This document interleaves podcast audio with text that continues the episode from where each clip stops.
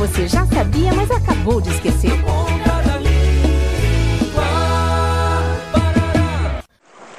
Terra Vista!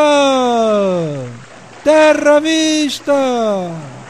Hum, que doideira é aquela lá no oceano? Muito estranho.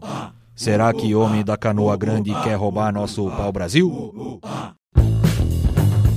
Como você formaria o plural da expressão pau-brasil?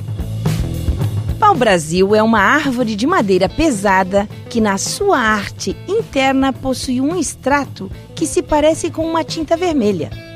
A sua madeira de alta qualidade é usada principalmente na produção de instrumentos musicais, como o violino. Essa árvore deu o nome ao nosso país após a chegada dos portugueses. E no dia 3 de maio comemora-se o Dia Nacional do Pau-Brasil. Mas e o plural dessa palavra? É fácil. Podemos usar tanto paus brasis quanto simplesmente pau-brasil. Ora, pois, o cacique gajo, vou te fazer uma proposta. Eu quero comprar ele toda a tua madeira. Pago bem, que tal? Hum, não sei não. Cacique Pena Coçante tem que pensar. Primeiro quer saber se homem branco e esquisito vai pagar com cheque ou cartão.